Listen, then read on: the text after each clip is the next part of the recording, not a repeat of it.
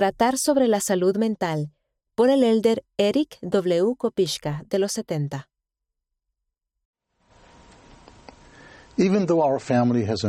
Aunque nuestra familia ha disfrutado de ricas bendiciones al andar con gozo la, senda de los convenios, también hemos afrontado montañas sumamente altas. Deseo compartir algunas experiencias muy personales sobre las enfermedades mentales como la depresión clínica, la ansiedad grave, el trastorno bipolar, el déficit de atención y a veces una combinación de todas. Comparto estas tiernas experiencias con la aprobación de todos los involucrados. Durante mi ministerio he conocido a cientos de personas y familias que han tenido experiencias similares. A veces me pregunto si la enfermedad desoladora que cubre la tierra mencionada en las Escrituras incluye la enfermedad mental. A través del mundo abarca todo continente y cultura y afecta a todos, jóvenes, mayores, ricos y pobres. Los miembros de la Iglesia no han quedado excluidos. Al mismo tiempo, nuestra doctrina nos enseña procura llegar, procurar llegar a ser como Jesucristo y ser perfeccionados en Él. Nuestros hijos cantan, yo trato de ser como Cristo. Anhelamos ser perfectos, aun como nuestro Padre Celestial y Jesucristo son perfectos. Ya que una enfermedad mental puede interferir con nuestra percepción de la perfección, muy a menudo se vuelve un tabú. Como resultado, hay demasiada ignorancia, demasiado sufrimiento silencioso y demasiada desesperación. Muchos, sintiéndose agobiados porque no cumplen las normas percibidas, creen erróneamente que no hay lugar para ellos en la Iglesia. Para combatir ese engaño, es importante recordar que el Salvador ama a cada uno de los hijos de su Padre. Él comprende plenamente el dolor y la lucha que experimentan muchas personas al vivir con un amplio espectro de problemas de salud mental. Él sufrió dolores, aflicciones y tentaciones de todas clases, tomando sobre sí los dolores y las enfermedades de su pueblo. Dado que comprende todas las aflicciones, Él sabe cómo sanar a los quebrantados de corazón. Los desafíos a menudo indican la necesidad de herramientas y apoyo adicionales y no son defectos del carácter. Permítanme compartir varias observaciones que he notado conforme mi familia ha pasado por pruebas. Primero, muchas personas llorarán con nosotros y no nos juzgarán. Debido a graves ataques de pánico, ansiedad y depresión, nuestro hijo regresó a casa de la misión tras apenas cuatro semanas. Como padres hallamos difícil lidiar con la desilusión y la tristeza, pues habíamos orado mucho para que tuviera éxito. Como todos los padres, queremos que nuestros hijos prosperen y sean felices. La misión sería un logro importante para nuestro hijo.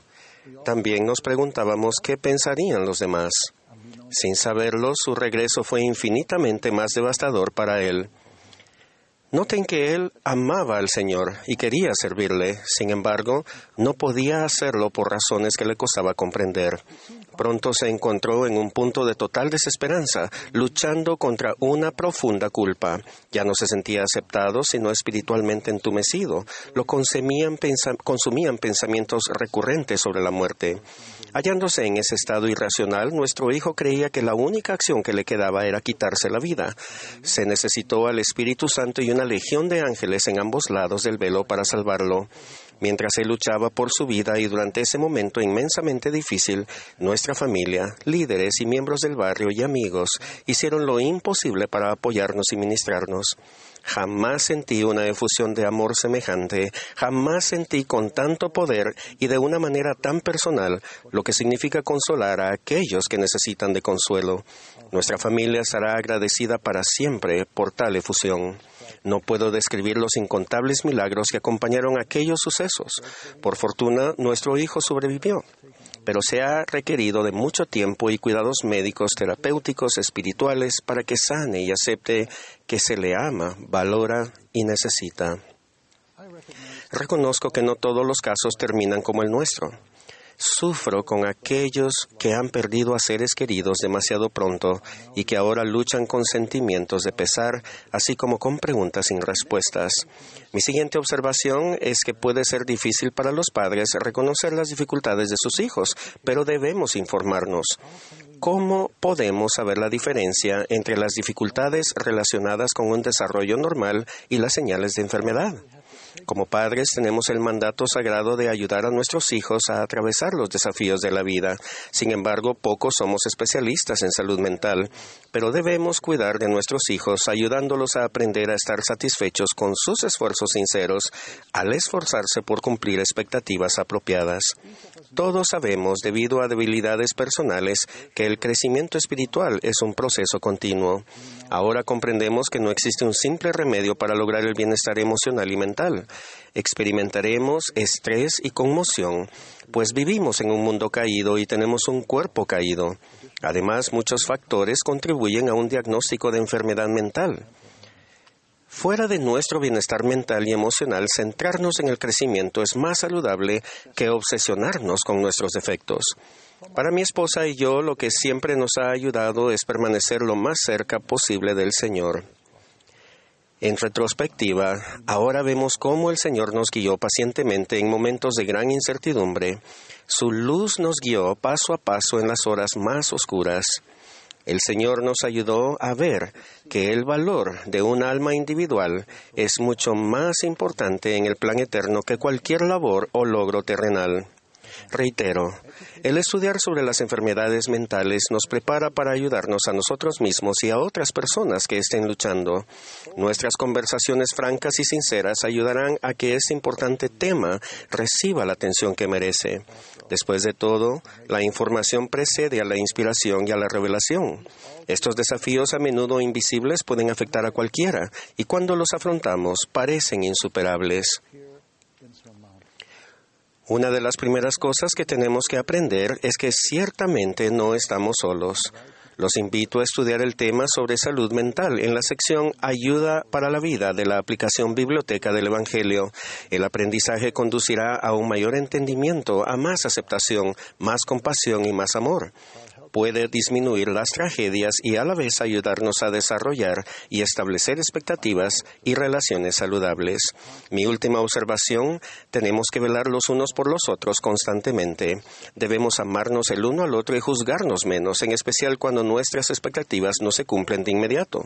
Debemos ayudar a nuestros niños y jóvenes a sentir el amor de Jesucristo en sus vidas, aun cuando les cueste sentir amor por sí mismos. El elder Orson F. Whitney, quien prestó servicio como miembro del Quórum de los Doce Apóstoles aconsejó a los padres sobre cómo ayudar a los hijos en apuros. Oren por sus hijos, aférrense a ellos con su fe. A menudo he reflexionado sobre lo que significa aferrarse a ellos con fe.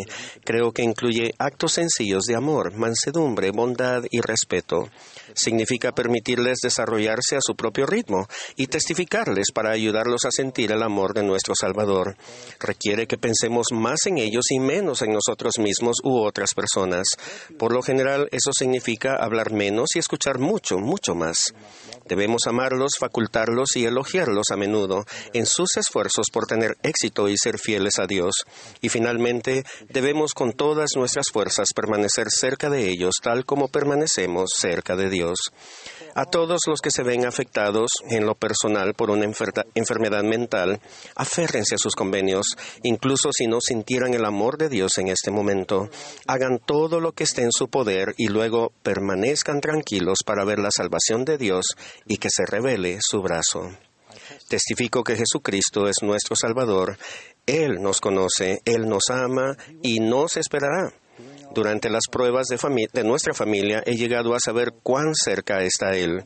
Sus promesas son verdaderas, pues ya no temáis y escudo seré, que soy vuestro Dios y socorro tendréis, y fuerza y vida y pasos daré, y salvos de males vosotros seréis.